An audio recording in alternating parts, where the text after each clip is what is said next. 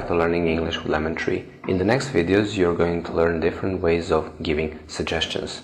Let's have, let's start. I suggest going to a new bar next to the museum. I suggest going to a new bar next to the museum.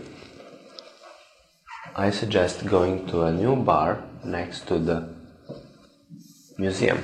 I suggest going to a new bar next to the museum. You can say I you can also say I suggest that we should go. Thank you for watching. See you in the next video.